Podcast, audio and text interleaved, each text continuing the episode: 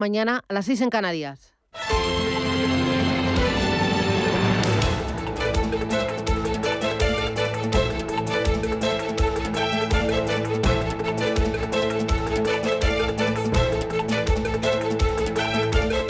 Capital Intereconomía, con Susana Criado.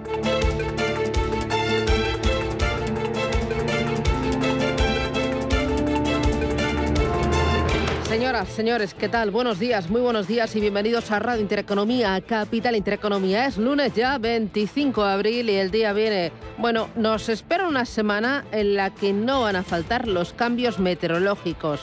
Empezamos con una subida de las temperaturas, tanto hoy como mañana. Este lunes suben las diurnas en toda España y mañana seguirán subiendo las máximas en el Cantábrico y las mínimas en todo el interior peninsular. El miércoles volverán a bajar y el jueves tendremos chubascos. De momento hoy en Barcelona 19 de máxima, 20 en Bilbao, 18 grados en La Coruña, 20 en Madrid y en Valencia se esperan para este día 21 graditos. ¿Cómo viene el día? ¿Cómo viene el lunes? ¿Y cómo arranca la semana? Bueno, mirando a Francia, con ese resultado electoral de ayer domingo. Macron se ha convertido en el primer presidente en Francia en revalidar la magistratura desde el año 2002.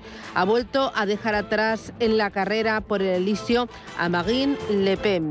Los rigores de la pandemia y su perfil de estadística en el, conflicto de Ucrania han alimentado la popularidad del presidente por el desafío de las grandes reformas estructurales inaplazables que siguen pendientes, como por ejemplo las pensiones al frente, pondrá a prueba su carácter y su liderazgo en tiempos turbulentos para Francia y también para Europa. Enseguida nos detenemos en ese resultado, pero mientras hay que mirar a Ucrania, día 61 de la guerra en Europa. En el segundo mes de la invasión rusa de Ucrania, el presidente Putin ha abandonado las esperanzas de lograr un acuerdo con Kiev. Putin ha pasado ahora a una estrategia de acaparamiento de territorio ucraniano. Y es que cada vez está más claro que Putin no está dispuesto a entablar negociaciones serias con Ucrania y los mediadores internacionales buscan obtener el control permanente de al menos una parte del territorio ucraniano. Zelensky ayer denunciaba que los invasores rusos retienen los territorios temporalmente ocupados a ciudadanos ucranianos en llamados campos de filtración desde donde son enviados a Siberia y también al extremo oriente de Rusia. Hay centenares de civiles y tropas ucranianas que mm, han tenido que arreglárselas con una comida al día en el laberinto subterráneo bajo la planta de Azostal en Mariupol, sitiada por las ingentes fuerzas rusas. Rusia ha continuado bombardeando la planta con tanques, artillería y proyectiles navales y se está preparando para asaltarla de forma final. Mientras tanto, en economía y en bolsa, ¿qué es lo que tenemos? Bueno, el IBEX la semana pasada tropezó. Las últimas declaraciones del presidente de la FED y también del Banco Central Europeo sobre los tipos de interés recuerdan tensar a los inversores. Los índices en Europa cayeron con decisión y el Dow Jones sufrió la mayor caída desde octubre del año 2020. A pesar de este tropezón dentro de la renta variable española, hay dos bancos que sobresalieron, Sabadell y Bankinter. El primero sumó en la semana un 6,79% y el segundo un 5,53%. Bankinter dio el pistoletazo de salida a la campaña de presentación de resultados del sector y sus números gustaron a los inversores. Grifols también atrajo el interés de los inversores más especulativos, ya que desde hace semanas ronda en el mercado el rumor de una posible oferta sobre la compañía.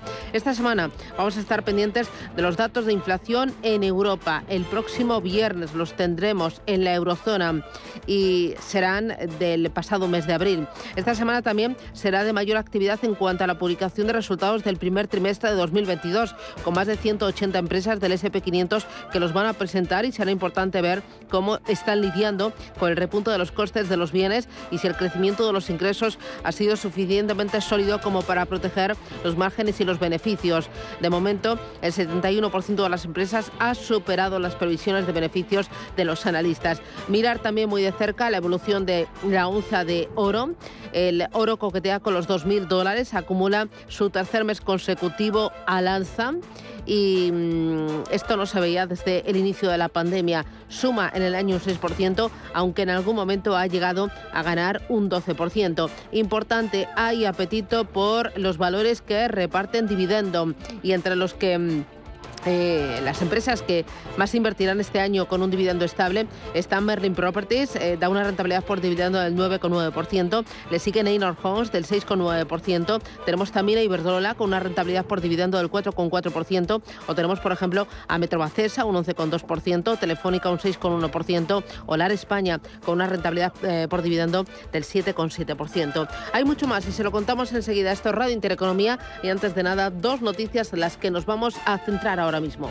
Esto es Capital Intereconomía.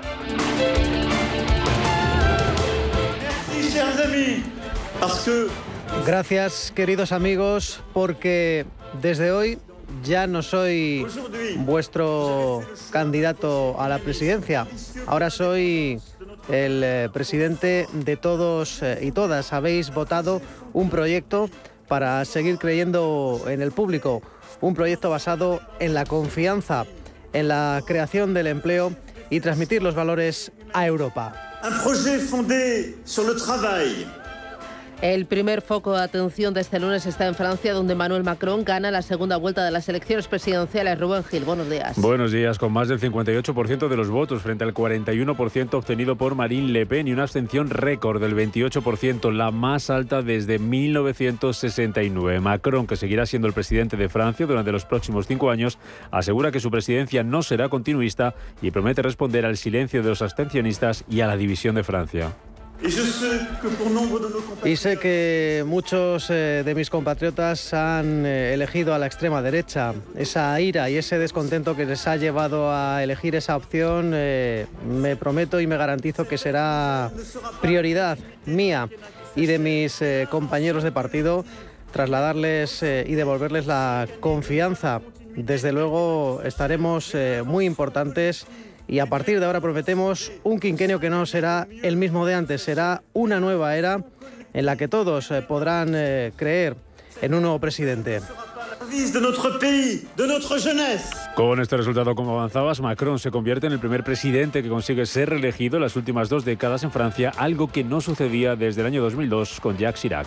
La victoria de Macron despeja la incertidumbre de los mercados, aunque la semana comienza teñida de rojo. Manuel Velázquez, buenos días. Buenos días. Los mercados profundizan sus caídas, eh, preocupados eh, por el cambio de ritmo de la Fed y el debate que ya reconoce el Banco Central Europeo para combatir la alta inflación. Además, China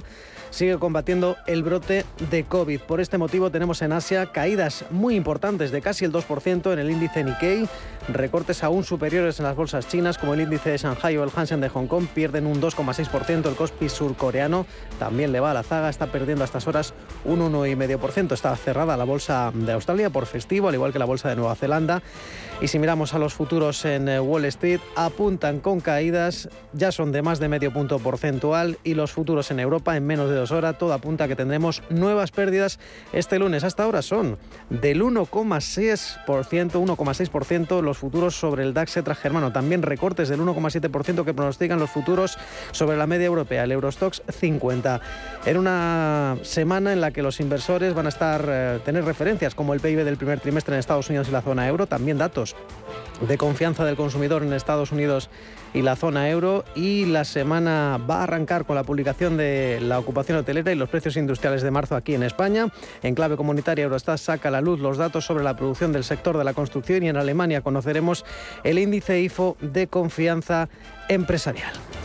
Atentos a esas referencias importantes y en el ámbito empresarial, Wall Street se prepara para una intensa semana con la publicación de resultados trimestrales, sobre todo en el punto de mira las grandes tecnológicas en Estados Unidos. Paloma Arnaldos, buenos días. Buenos días. Desde hoy lunes hasta el viernes aproximadamente un tercio de las compañías del SP500 y casi la mitad del Dow Jones presentan resultados en Wall Street. Los expertos creen que las grandes tecnológicas que se beneficiaron con fuerza en la pandemia ahora afrontan un panorama incierto a medida que el gasto de los consumidores se ha desplazado hacia los bienes y servicios. Microsoft y Alphabet rinden cuentas el martes, Meta el miércoles, Twitter, Apple y Amazon harán lo propio el jueves. En cuanto a la compañía fundada por Steve Jobs, se espera una leve caída de las ganancias, mientras que los analistas anticipan que el gigante del comercio electrónico Amazon haya ganado un 46% menos en el primer trimestre de 2022. Fuera del sector también publicarán resultados pesos pesados como General Electric, 3M o Y McDonald's. En nuestro país, las grandes del IBEX también presentan cuentas. De un periodo marcado por el conflicto bélico en Ucrania y el rally de la inflación, y especialmente destaca el sector bancario y el energético. Mañana publica el Santander, miércoles Iberdrola Red Eléctrica, el jueves Sabadell, Repsol y Naturgy y el viernes va a ser el turno de dos entidades de BBVA y de CaixaBank. Y en el resto del viejo continente también se unen a esa cascada de resultados con las cuentas de Philips, USB, Orange, Puma, Unicredit, Deutsche Bank, Mercedes-Benz, Barclays o Eni, entre otras muchas. Titulares de la prensa económica, Elena Fraile, buenos días. ¿Qué tal? Buenos días. Pues la prensa económica despierta esta mañana hablando en el caso del diario Expansión, de Telefónica, de Rexol y de Celnes, porque están blindadas, dice, frente al alza de tipos. Es que están contratando derivados y elevando su pasivo a tipo fijo para minimizar el impacto de sus resultados, aunque también se hace con la prensa esta mañana de ese resultado, del análisis de ese resultado de las elecciones en Francia. Dice esta mañana el diario Expansión que Macron y Europa ganan en Francia. En la portada del diario Cinco Días y su principal al titular leemos cómo las multinacionales imponen alzas de precios constantes al gran consumo, mientras que sobre Francia, sobre este resultado de las elecciones, dice que Macron derrota a Le Pen en las presidenciales francesas y despeja los temores de los mercados. Y en la portada del diario El Economista habla de cómo el sector exterior tardará cinco años en recuperar el superávit del año 2019 y es que el encarecimiento de la energía contrarresta la recuperación del sector turístico. Sobre el resultado también de esas elecciones en Francia dice que la victoria de Macron Macron es un espaldarazo para la estabilidad de Europa. Son las 7 y 11, 6 y 11 en Canarias. Esto es Radio Intereconomía. Vamos con los titulares del lunes.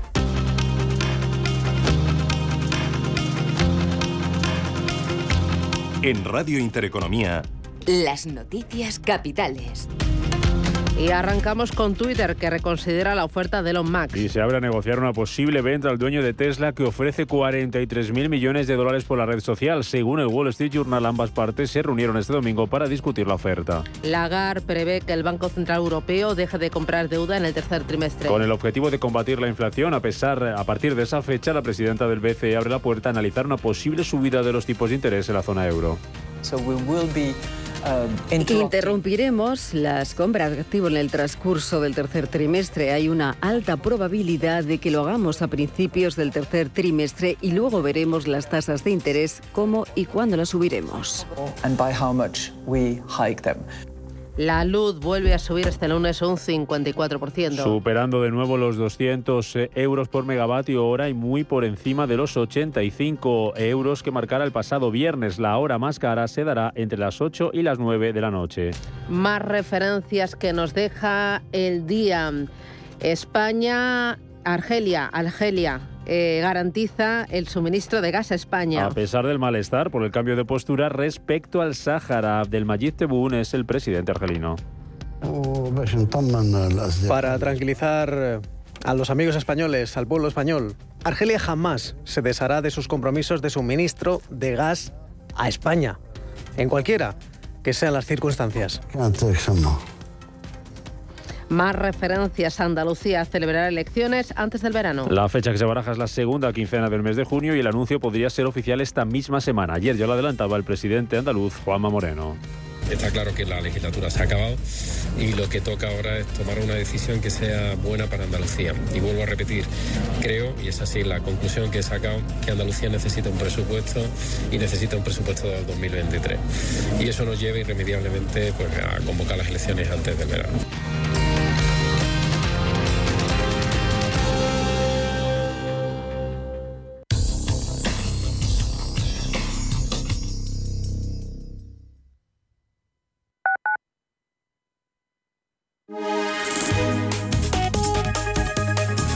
Alliance Bernstein, comprometidos con la sostenibilidad y el cambio climático, les ofrece la información del tiempo.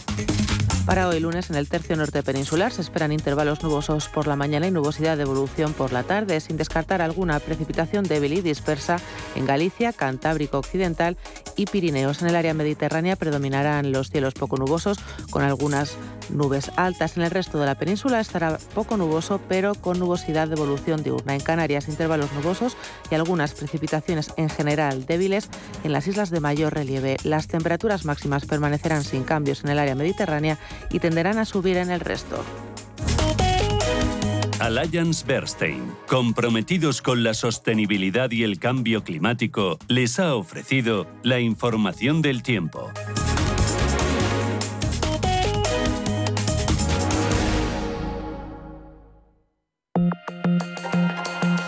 La dirección de Radio Intereconomía no se responsabiliza ni comparte necesariamente las opiniones y consejos de sus colaboradores o las realizadas por terceros ajenos a este programa.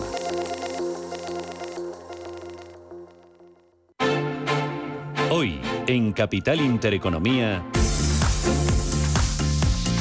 Son las 7 y 15 de la mañana y hoy tenemos dentro de una hora exactamente tertulia de mercados financieros. ¿Quiénes nos van a acompañar en esta jornada de lunes? Se van a sentar en esta mesa Gonzalo Rengifo de Pictet Asset Management, Javier Villegas de Franklin Templeton, Felipe Lería de VP e Isabel de Liniers de DWS. Con ellos analizaremos pues, eh, el resultado de las elecciones en Francia, el efecto en las primas de riesgo, el efecto en el euro y hablaremos también de opciones que va a tener el ahorrador en este entorno más agresivo. Hablaremos de rentabilidades, hablaremos de temáticas, hablaremos de ESG y hablaremos también de la dispersión enorme que hay en sectores, regiones, en activos, en renta variable, lo que ustedes quieran. Esto y más en esta tertulia de mercados aquí en Radio Intereconomía.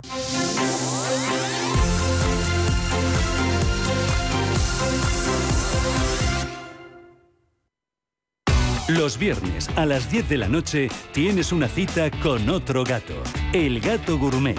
Andrés Sánchez Magro presenta una guía semanal gastronómica, enológica, de restaurantes, literaria, musical, con todos aquellos ingredientes necesarios para cocinar la buena vida.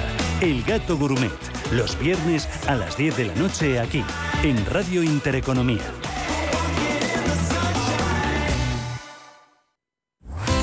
Radio Intereconomía. Eres lo que escuchas.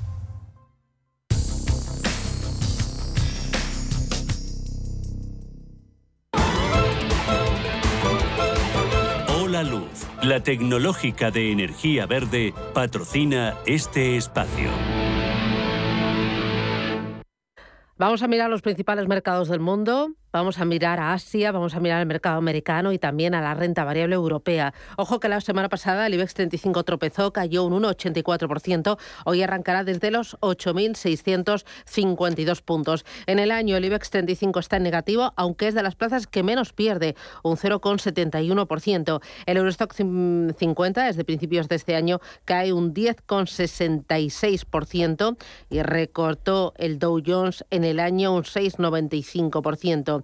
Enseguida miramos estos valores. Antes dime, Paloma, futuro sobre el mercado americano, ¿cómo vienen este lunes? Pues los tenemos en rojo, cayendo un 0,60 el futuro del SP500 y del Dow Jones de industriales. El futuro del Nasdaq tecnológico cae en medio punto. Muy bien, vamos a echar un vistazo, lo primero, a las plazas asiáticas, tiempo real. Viene el lunes, viene el lunes un poco torcido, Manuel. Así es, viene de capa caída, eh, tal y como lo dejamos la semana pasada. Así es como comienza esta última semana del mes de abril, con eh, caídas del Nikkei de Tokio, pues del orden en tiempo real del 1,8%.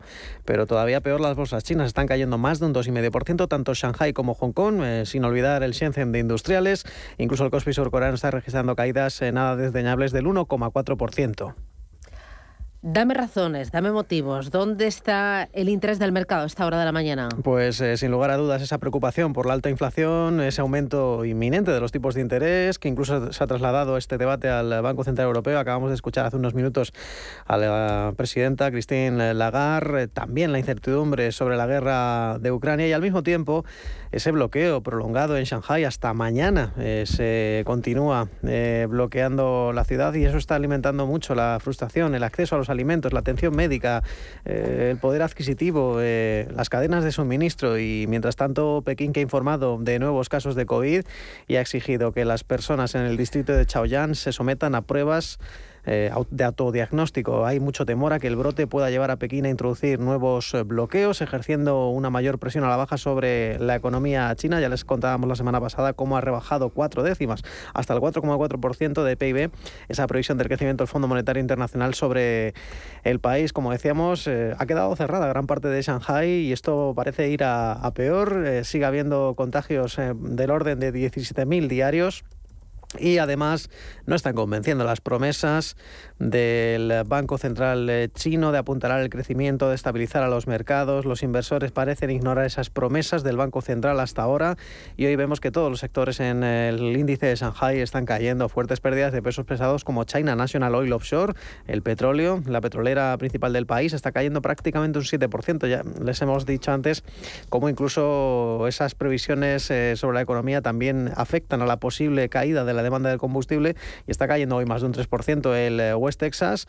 Y que ha vuelto a quedar ahora por debajo de los 100 dólares el barril o el eh, crudo Brent de referencia en el viejo continente que cuesta lo mismo que costaba el viernes el eh, crudo ligero West Texas en los 103,2 dólares el barril extraído Mar de Norte. Pero volviendo a Asia, tras este inciso, pues hay que recordar que además en eh, Tokio están eh, los inversores muy pendientes de la continua debilidad del yen, del Fondo Monetario Internacional, que dice que podría incluso impedir a la economía japonesa muy afectada por la pandemia a regresar a la senda del eh, crecimiento.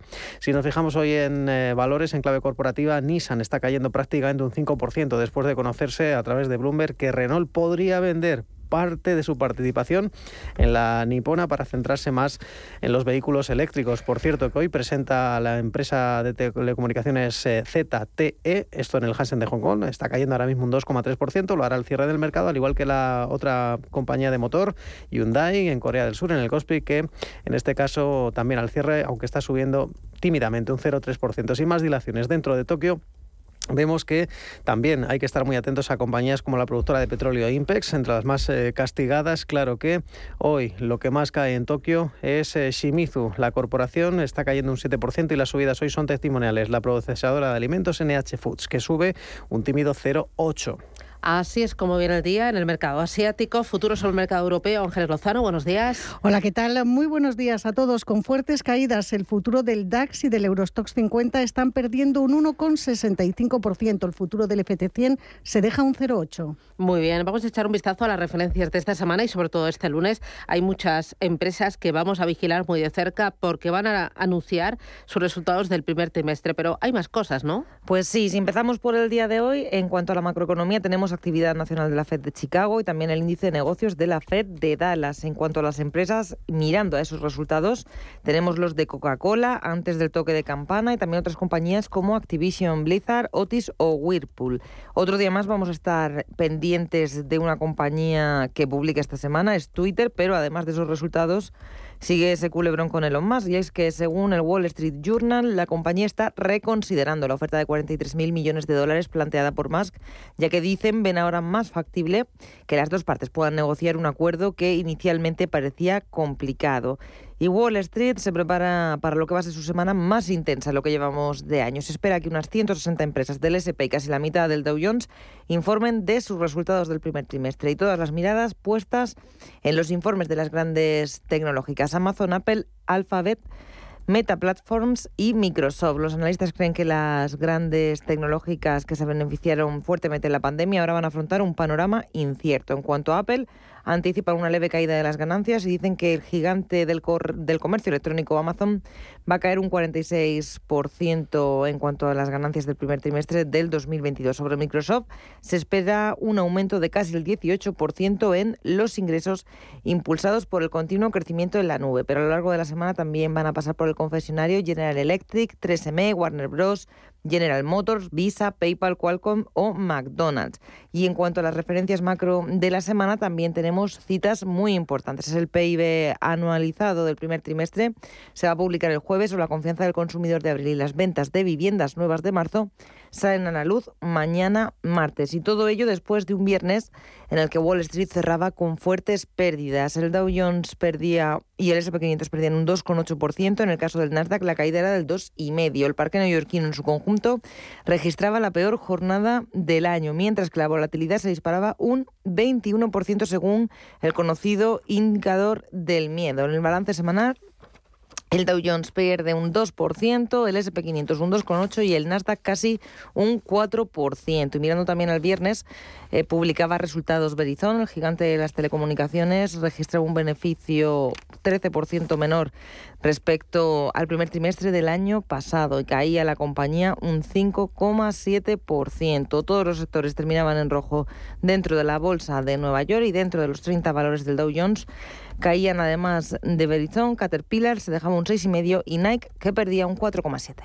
Así es como viene el día en el mercado americano, en la renta variable europea. Em, cuéntame primero cómo fue la semana y cómo fue el viernes. Eh, empezaron los resultados empresariales y hubo algún tropezón. Fue la semana algo, algo de baile, ¿no? Efectivamente, en el conjunto de la semana el IBEX se dejó un 0,54%, un porcentaje que perdía en la sesión del pasado viernes, cuando el IBEX se dejó un 1,84%, por lo tanto, y parte desde 8.650 52 puntos y regresa a terreno negativo en el conjunto del año. El pasado viernes los valores más alcistas fueron eh, Red Eléctrica que subió un 0,46 y Telefónica que ganó un 0,12. El resto eh, cerró en negativo. Las mayores caídas eh, con descensos superiores al 4% para Ferrovial y ArcelorMittal y Robi se dejaba también un 3,85% y las caídas fueron superiores incluso en las otras otras bolsas europeas. El CATA retrocedió un 2%, el DAX alemán bajó un 2,5%, Milán perdió un 2,12% y el FT100 de Londres retrocedía un 1,39%. En el conjunto de la semana, los mejores valores del IBEX fueron Sabadell, que ganó un 6,8%, Bank Inter, que tras publicar resultados tuvo una muy buena acogida de esas cuentas, subió un 5,5 en la semana y Grifols recuperó un 4,2. Los peores eh, fueron Laboratorio Robi, se dejó más de un 6, Ferrovial perdió casi un 5 y Red Eléctrica retrocedía un 4,5%. También vimos caídas superiores al 4% semanal para Repsol. Escuchamos a Gonzalo Lardíez, gestor senior de renta variable europea de Ambank, con las recomendaciones en este contexto de mercado buscar aquellos eh, valores o sectores que se han quedado rezagados en la, en la, recuperación y lo que comentábamos hace un momento, pues eh, compañías en España ligadas a la, a la reapertura o a la normalización de cifras de turismo, todo aquello que tenga que ver eh, pues las IAG, Melia y compañías del sector servicios, pues creemos que todavía pueden tener recorrido dentro de un año, pues que se ha complicado bastante con todo lo, que ha acontecido en, en, los últimos dos meses y con una política monetaria de, los bancos centrales que no va a ser tan, tan benigna, parece, en, en lo que queda de año como lo ha sido en el pasado. Para el día de hoy, dos cositas que te pido. Protagonistas por el lado empresarial y también datos macroeconómicos a seguir. Pues estaremos pendientes, por ejemplo, de día, porque el viernes al cierre conocimos que cerró el primer trimestre del ejercicio con unos ingresos totales de 1.620 millones de euros. Es una subida del 3% interanual. La mejora tiene origen en los mercados de Argentina y Brasil, porque las ventas siguen retrocediendo en el mercado español. A nivel comparable, la compañía retrocede un 1%.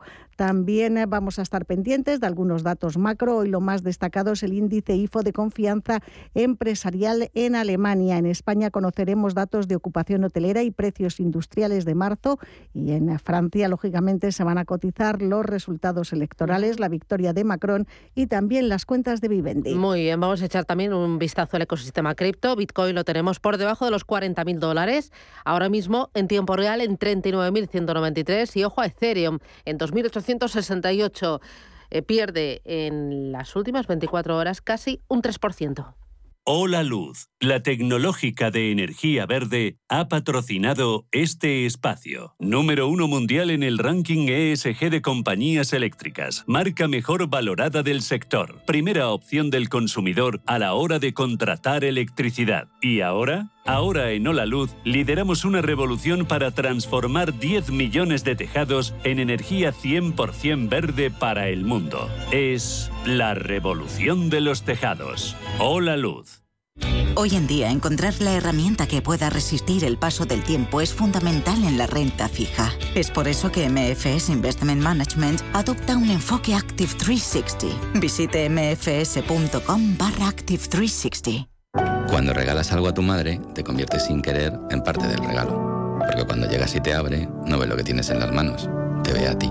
Cuando rompe el papel, no mira lo que es, te mira a ti. Y cuando lo descubre, lo deja para abrazarte a ti. Feliz Día de la Madre. Cuando piensas en regalar, ya estás regalando. El corte inglés. ¿A ti también se te pone el corazón a mil cada vez que abres tu app de trading?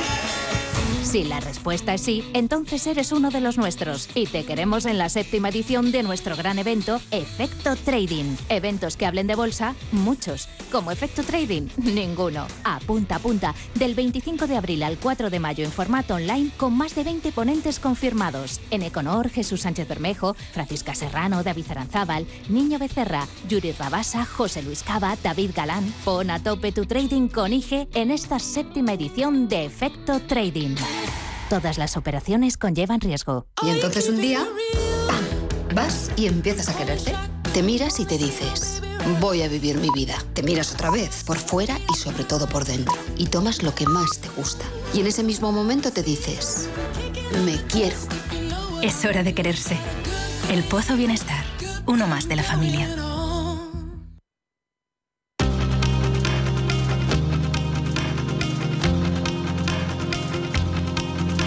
La información al minuto, la actualidad al momento. Capital Intereconomía. El Gobierno aprobará mañana el programa de estabilidad que debe remitir a Bruselas antes del 30 de abril. El nuevo cuadro macroeconómico recogerá una rebaja de las previsiones de crecimiento en un contexto marcado ahora por el impacto de la guerra en Ucrania. El Congreso votará el jueves el paquete de medidas económicas para hacer frente al impacto de la guerra. Está cifrado en unos 16.000 millones de euros entre ayudas, rebajas fiscales y avales públicos. El Fondo Monetario Internacional salva a España del riesgo de recesión para los países de la eurozona en 2022. Además, el organismo no recomienda bajadas fiscales a las empresas en España debido a los altos niveles de deuda y de déficit público. La factoría de Ford en Almusafes vuelve este lunes a la actividad tras el parón de Semana Santa que ha dejado a la fábrica sin producción desde el miércoles 13 de abril. La compañía cierra un mes de aplicación del segundo expediente de regulación de empleo de este año. El Partido Popular emplaza a Escriba a cancelar la deuda con la Seguridad Social y liquidar los gastos impropios asumidos por el sistema. Los populares defenderán además esta semana en el Congreso recortar el gasto y suprimir organismos como respuesta a la guerra en Ucrania. FEDEA califica de decepción la nueva ley de vivienda. Señala que contempla aspectos inconstitucionales por invadir las competencias exclusivas de las comunidades y por alterar el contenido esencial del derecho a la propiedad. Y Comisiones Obreras asegura que no firmará acuerdos con la patronal que impliquen una pérdida de poder adquisitivo de los salarios. Hoy los sindicatos presentan los actos de celebración del primero de mayo bajo el lema La solución, subir salarios y contener precios.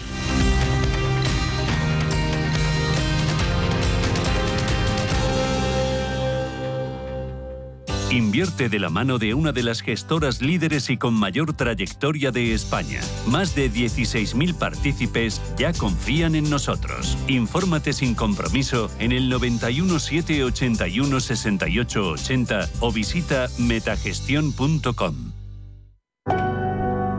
Cuando regalas algo a tu madre, te conviertes sin querer en parte del regalo. Ven al corte inglés o si lo prefieres, encuentra su regalo en nuestra app o en la web, con envío en dos horas o recogida en tienda y seguro que cuando se lo des, lo dejará un momento para abrazarte a ti. Feliz Día de la Madre. Cuando piensas en regalar, ya estás regalando. El corte inglés. Hemos creado un lugar para ayudarte a crecer, donde cada pregunta tiene su respuesta, donde acompañamos a empresas y autónomos en su camino hacia la digitalización y sostenibilidad, donde estar al día de ayudas y subvenciones donde se impulsa la internacionalización de todos los negocios. Con contenidos pensados para aprender, inspirar y crecer.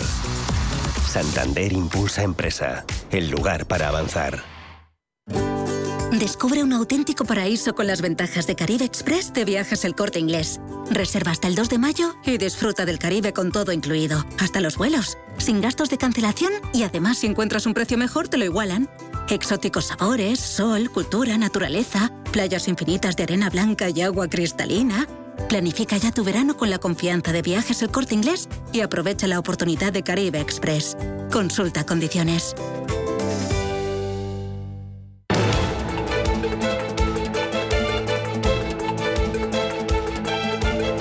El primer análisis de la mañana. Con Eduardo Bolinches, analista de Invertia, que es el diario económico del español. Bolinches, ¿qué tal? Buenos días. Muy buenos días, Susana. ¿Cómo estamos? Fenomenal. ¿Qué tal ha ido tu fin de semana? Bien, eh, viendo galeones del siglo XVII que han venido por aquí, por el puerto de Castellón. O sea ¿Mm? que muy entretenido, la verdad, Bueno. por esa experiencia. Yo que te conozco, sé que todos los fines de semana, si no es por una cosa o por otra, estás muy entretenido, ¿no? Sí, no, no. A ver, cuando estamos encerrados en, en un despacho de lunes a viernes, eh, en casa, además, con lo cual sales poco, a mí no me pilla un terremoto en casa el sábado ni el domingo. Tú, como decía mi madre, se cae el techo de casa y a ti no te pilla nunca debajo. A ver, en los mercados. La semana pasada fue un Pues- poco baile, el IBEX 35 en 8.652 puntos, aún así es de los mejores índices mundiales, con una caída en el año mínima del 0,71%, nada que ver con el 10% que acumula el Eurostock 50 o con el 7% que acumula el Dow Jones. ¿Cómo ves al IBEX 35, Pues mira, hasta hace poco parecía que íbamos a romper máximos del año, pero ahora se ha estropeado todo, ¿no? Eh, eh, parece que va a haber terremoto en el inicio de, de esta semana. Y es que, claro, eh, ese rebrote de contagios en Shanghái no está gustando mucho a los mercados asiáticos, ¿no? Que, que, que estamos viéndolos muy, muy teñidos de rojo. Pero es que además, después de un jueves y un viernes terrorífico en Wall Street, todavía no ha comenzado el rebote y ese es el miedo, ¿no? Así que yo considero que va a ser clave lo que ocurra hoy, ¿no? Viene algo sobrevendido, Wall Street debería buscar algún tipo de reacción alcista, no en los futuros, sino más bien cuando abra el mercado de contado. Pero claro, eh, esperando resultados esta semana de, de todo Dios, entendiendo por todo Dios, pues Microsoft, Alphabet, eh, Meta Platforms, Apple. Amazon, o sea, los, los- los grandes, eh, va a ser difícil que mueva ficha una vez haya abierto el mercado. Así que yo auguro que eh, en principio va a estar clavado el mercado sin bajar a la velocidad que veíamos antes, esperando los resultados empresariales. Hoy pocos tenemos importantes, ¿no? Quizás resaltar Coca-Cola antes de que abra Wall Street, ¿no? A las tres y media hora península española. Pero no soy capaz de mojarme como lo hago otras veces.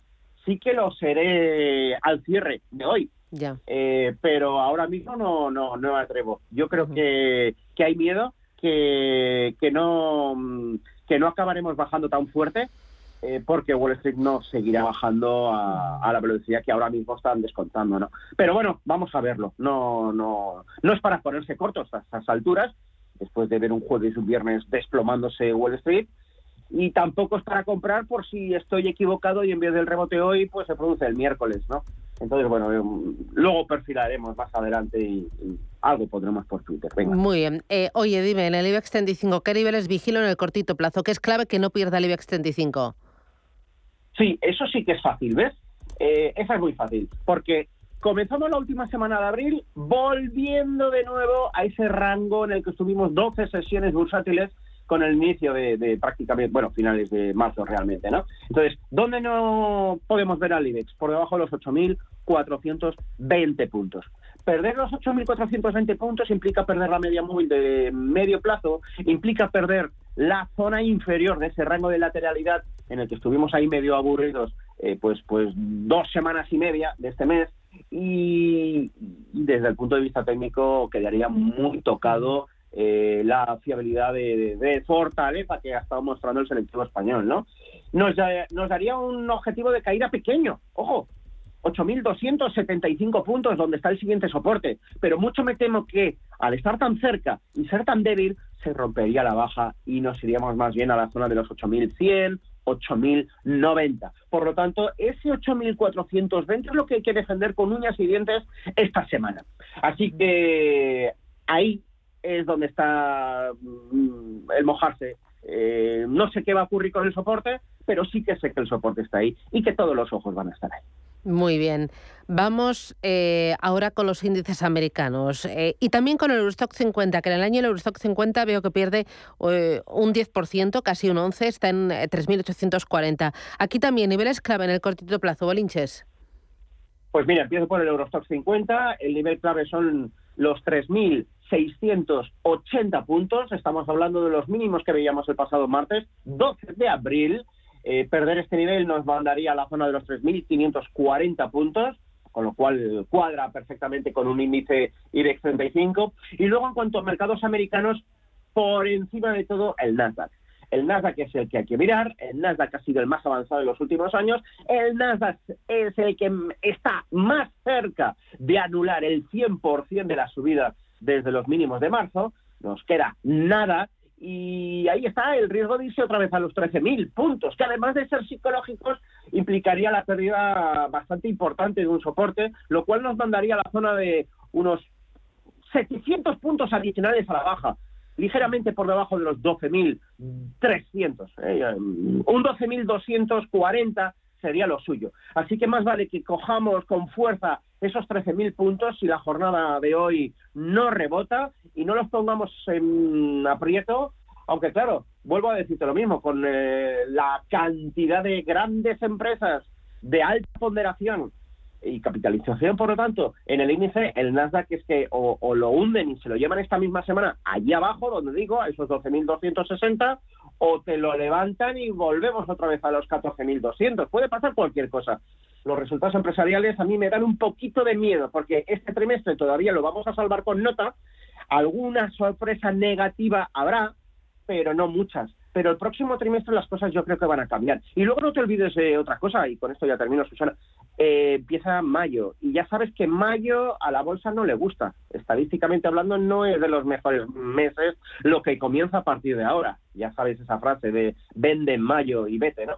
Entonces, bueno, pues eh, muchas cosas encima de la mesa que no es para hablar de terremoto, pero sí de nublado. Eh, oye, me interesa también el cambio euro-dólar después de la victoria de Macron y me interesa también la onza de oro, que veo que en el año suma un 6%. Eh, ¿Superará los 2.000 dólares la onza esta semana?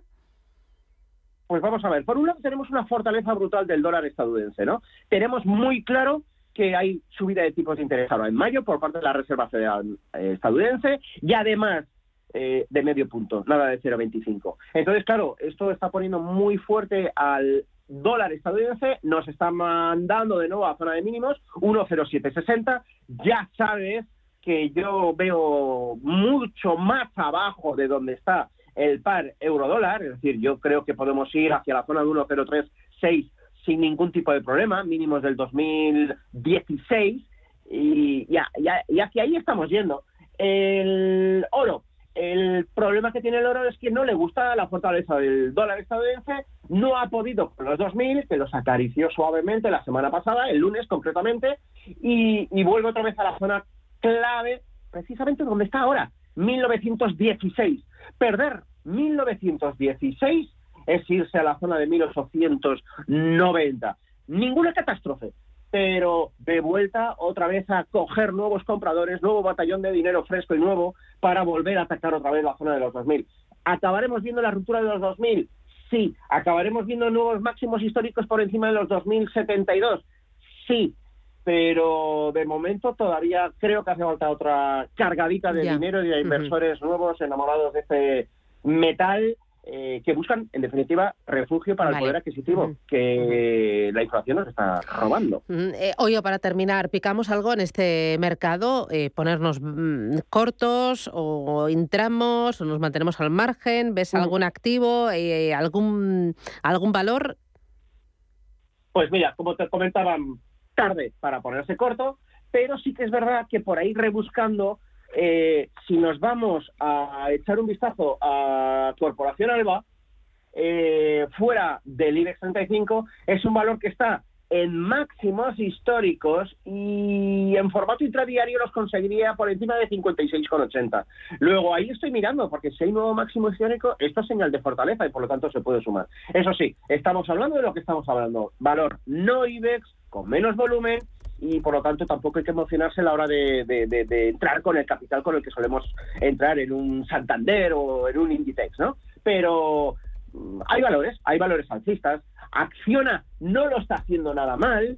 Eh, Farmamar tampoco se está eh, tampoco está recogiendo mucho, pero claro, necesitan una pausa y, y con un con un IBEX hoy que le van a meter un 1,80 de caída, eh, y que va a amenazar los 8.500, pues tampoco es para comprar. Ya te digo, tarde para vender y tarde para comprar los valores directores. Solo hay que ir a ver si encuentro algo. Y de momento, Coca-Cola, European Partners y Corporación Alba es lo único que me, hace tilín. Pues eh, Eduardo Boninches, analista de Inverti, el diario económico del español. Gracias por las claves, gracias por mojarte, cuídate mucho y que tengas feliz semana. A por el lunes. Venga, igualmente a todos. Feliz Adiós. Si a este anuncio le quitas el autotune raro y la música cool, se queda en un anuncio sin cosas de más. Pues con Más Móvil igual, quitamos lo que no te interesa para que pagues solo por lo que necesitas. Y así se nos queda esta oferta única. 20 gigas con llamadas ilimitadas por solo 9,90 euros al mes. Más Móvil, ahorra, sin más. En Fellow Funders tenemos las mejores series. Invierte fácilmente en rondas de financiación en fase semilla, crecimiento, expansión o inmobiliario. Tickets desde 500 euros. Bienvenido a Fellow Funders, la plataforma online de inversión alternativa. Cuando regalas algo a tu madre, te conviertes sin querer en parte del regalo. Porque cuando llegas y te abre, no ve lo que tienes en las manos, te ve a ti. Cuando rompe el papel, no mira lo que es, te mira a ti. Y cuando lo descubre, lo deja para abrazarte a ti. Feliz Día de la Madre. Piensas en regalar, ya estás regalando. El corte inglés. Bontobel Asset Management. Calidad suiza con el objetivo de obtener rendimientos superiores a largo plazo. En Bontobel Asset Management siempre estamos a la vanguardia de las inversiones activas en bonos y acciones. Para más información, entre en nuestra página web bontobel.com barra am. Bontobel Asset Management, su especialista global en fondos de inversión.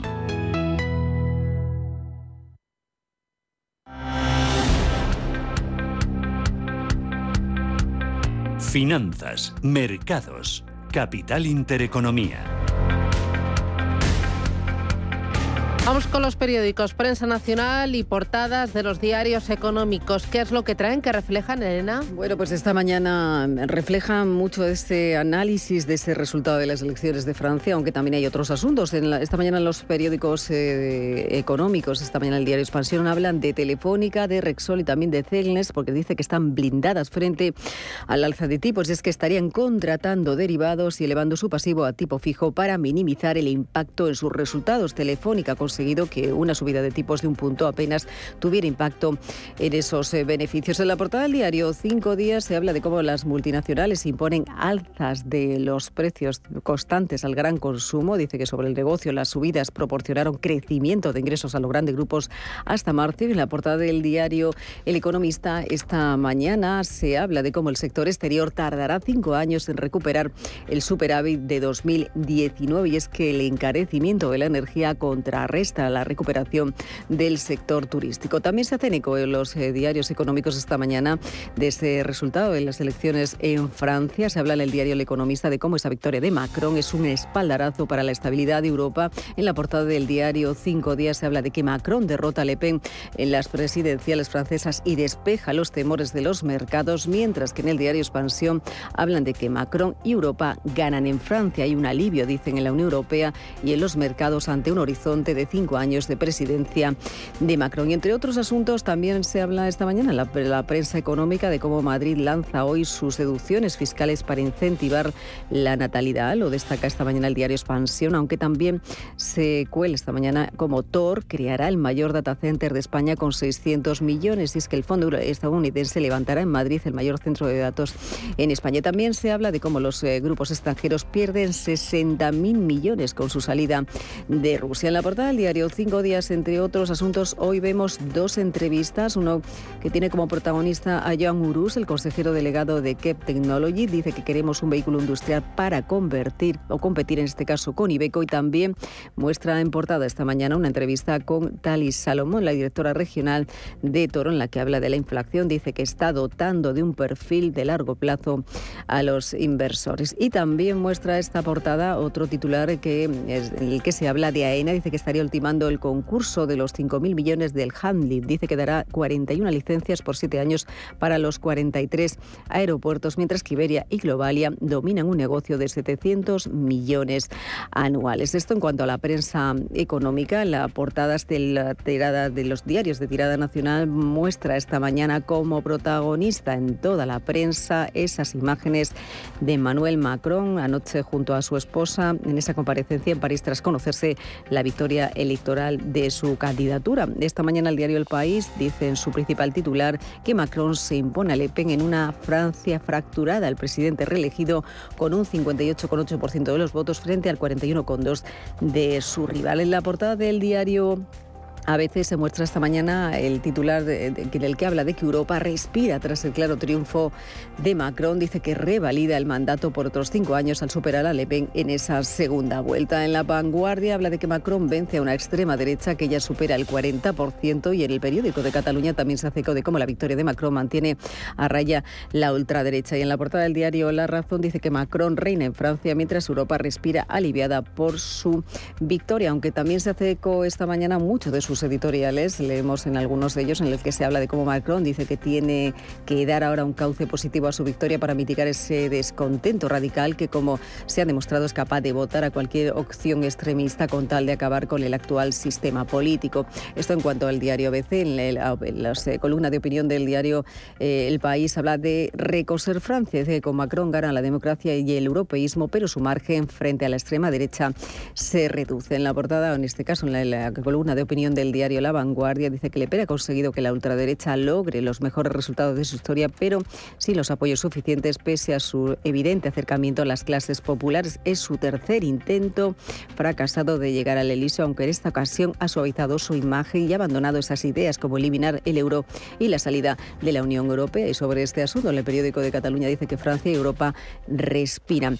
Hay también otros asuntos a nivel más local. Hoy se cuela en la portada del diario La Razón una encuesta de NC Report para mm, este diario que tiene como protagonista esas elecciones en Andalucía. Dice el titular que Pepe roza la mayoría absoluta y podría gobernar en Andalucía. Y es que el presidente andaluz confirma que las elecciones serán precisamente antes de verano. Entre otros asuntos, también se habla sobre Pegasus. En la primera portada, en la portada del diario ABC, comparte protagonismo con Francia, pero destaca en este titular como el gobierno abre el CNI a sus socios soberanistas para calmarlos tras el espionaje de Pegasus. Ordena, dice la directora del Centro de Inteligencia elaborar un informe sobre escuchas y entregarlo al Congreso, pero la Generalitat de Cataluña considera que es suficiente y exige, dice, divisiones. Y entre otro orden de cosas, también en la segunda portada del diario ABC se habla esta mañana de cómo Sánchez retendrá más de 5.000 millones del fondo de rescate pese a la asfixia empresarial. Destaca que el mecanismo de apoyo al tejido productivo se disolverá el 30 de junio si Bruselas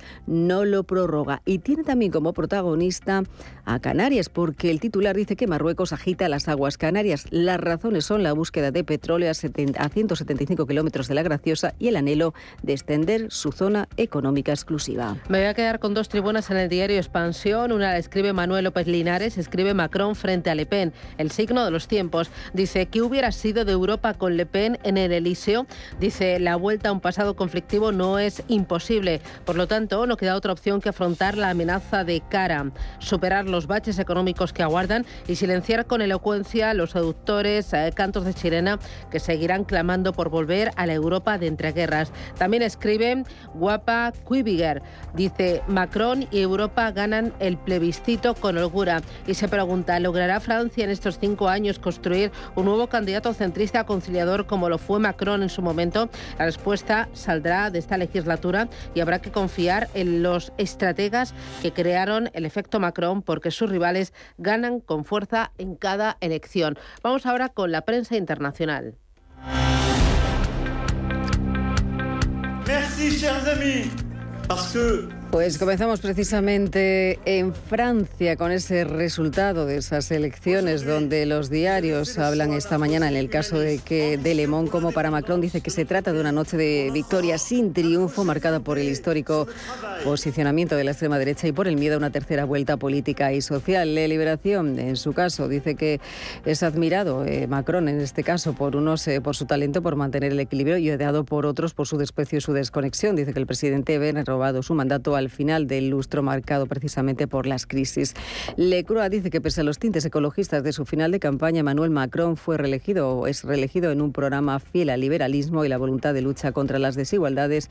Y en Le Corse Matin se preguntan ¿y ahora qué? Dice que Emmanuel Macron promete un método refundado para ser el presidente de todos. En Alemania, el Frankfurter Allgemeine Zeitung también habla sobre esa ventaja de Emmanuel Macron sobre Le Pen en esa segunda vuelta. Dice que es menor que en el año 2017, pero que sin embargo el primer ministro francés eh, será en 20 años el segundo en cumplir ese mandato. Y también se habla en la clave económica de esa presión de los accionistas. Se habla de Twitter, dice que estaría negociando la venta con Elon Musk. En Reino Unido también su edición de Times abre hablando de Francia. Dice que Emmanuel Macron obtiene una contundente victoria contra Marie Le Pen en la segunda vuelta presidencial, convirtiéndose en el primer jefe de Estado francés en asegurar la reelección mientras ostenta el poder, dice ejecutivo. Y saltamos hasta Estados Unidos, donde The Wall Street Journal analiza en este caso, publica que Twitter y Elon Musk estarían en conversaciones para llegar a un acuerdo y es que la compañía de redes sociales negocia su venta a Elon Musk con un giro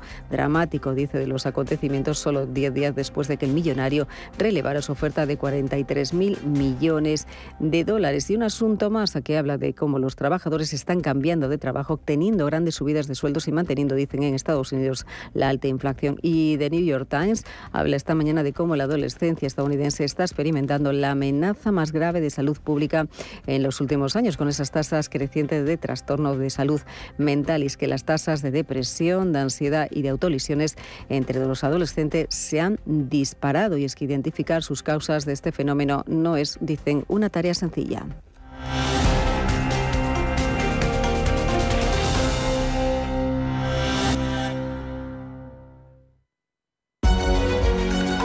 Ahora todo sobre valoraciones inmobiliarias con Global.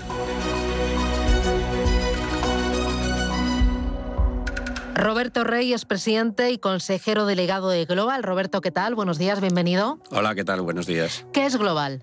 Bueno, Global es una compañía de referencia en el mercado inmobiliario, en servicios para el mercado inmobiliario de valor añadido.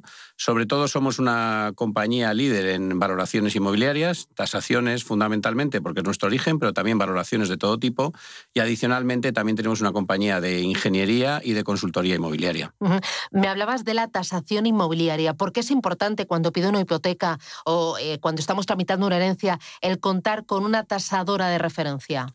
Bueno, yo creo que es clave porque fundamentalmente está sujeta a una de las operaciones más importantes de la vida de, una persona o incluso de una empresa. La inversión en, un activo inmobiliario es una inversión muy relevante en, cuantía y, en los posibles riesgos que se pueden incurrir. Y tener una, tasación que al final es no solo una valoración, porque muchas veces las personas solo hacen referencia a cuál es el valor de tasación. ¿no? La tasación lo que hace es que un técnico independiente y experto analiza la sostenibilidad de lo que uno está comprando en el tiempo. ¿no? Es decir, que cumpla con la normativa urbanística, que no vaya a tener otros problemas. Al final es mirar el valor, pero también la garantía de que lo que estás comprando es algo que no te va a llevar eh, mayores dolores de cabeza. Valor y garantía. Oye, Roberto, ¿por qué Global con V? Bueno, yo creo que es eh, bastante claro, ¿no? Es global con V de valor. ¿eh? seguramente a veces cuando, cuando marketingianamente uno entra en la web puede tener eh, la duda de ponerlo con B, pero somos con V de valor y además ahora en estos tiempos también importantes de sostenibilidad, también decimos con G de green, ¿no? Porque eso es otro factor clave ahora mismo en el mercado inmobiliario. Green y valor. V y G. Muchísimas gracias a Roberto Rey, presidente de CEO de Global. Enhorabuena, seguir trabajando. Muchísimas gracias. Antes de que amanezca te acompaña, escucha y ameniza las mañanas en Radio Intereconomía. No olvides participar los últimos viernes de cada mes en nuestro sorteo con grandes regalos y obsequios llamando al 91 53 318 51. Antes de que amanezca, con Willy Sancho Muela, de martes a viernes de 6 a 7 de la mañana en Radio Intereconomía. Radio Intereconomía.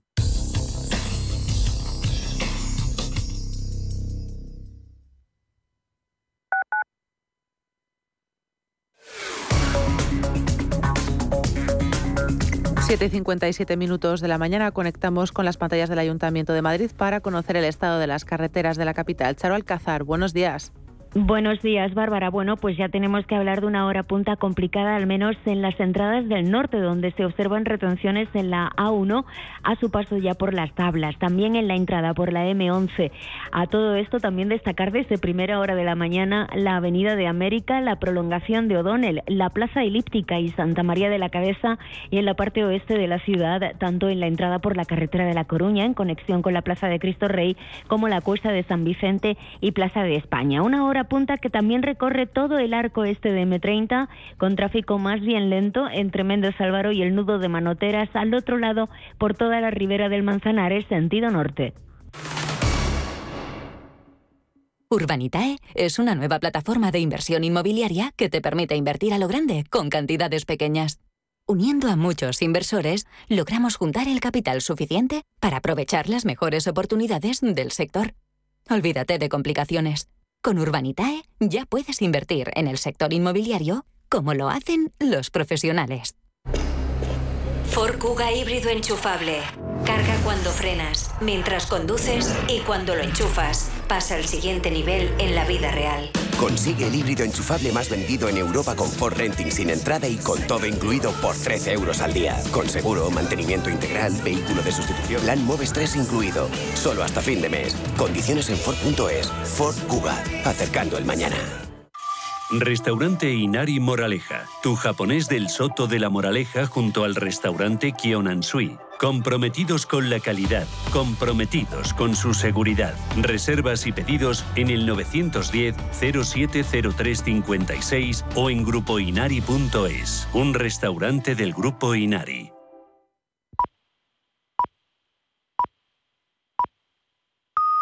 Son las 8 de la mañana.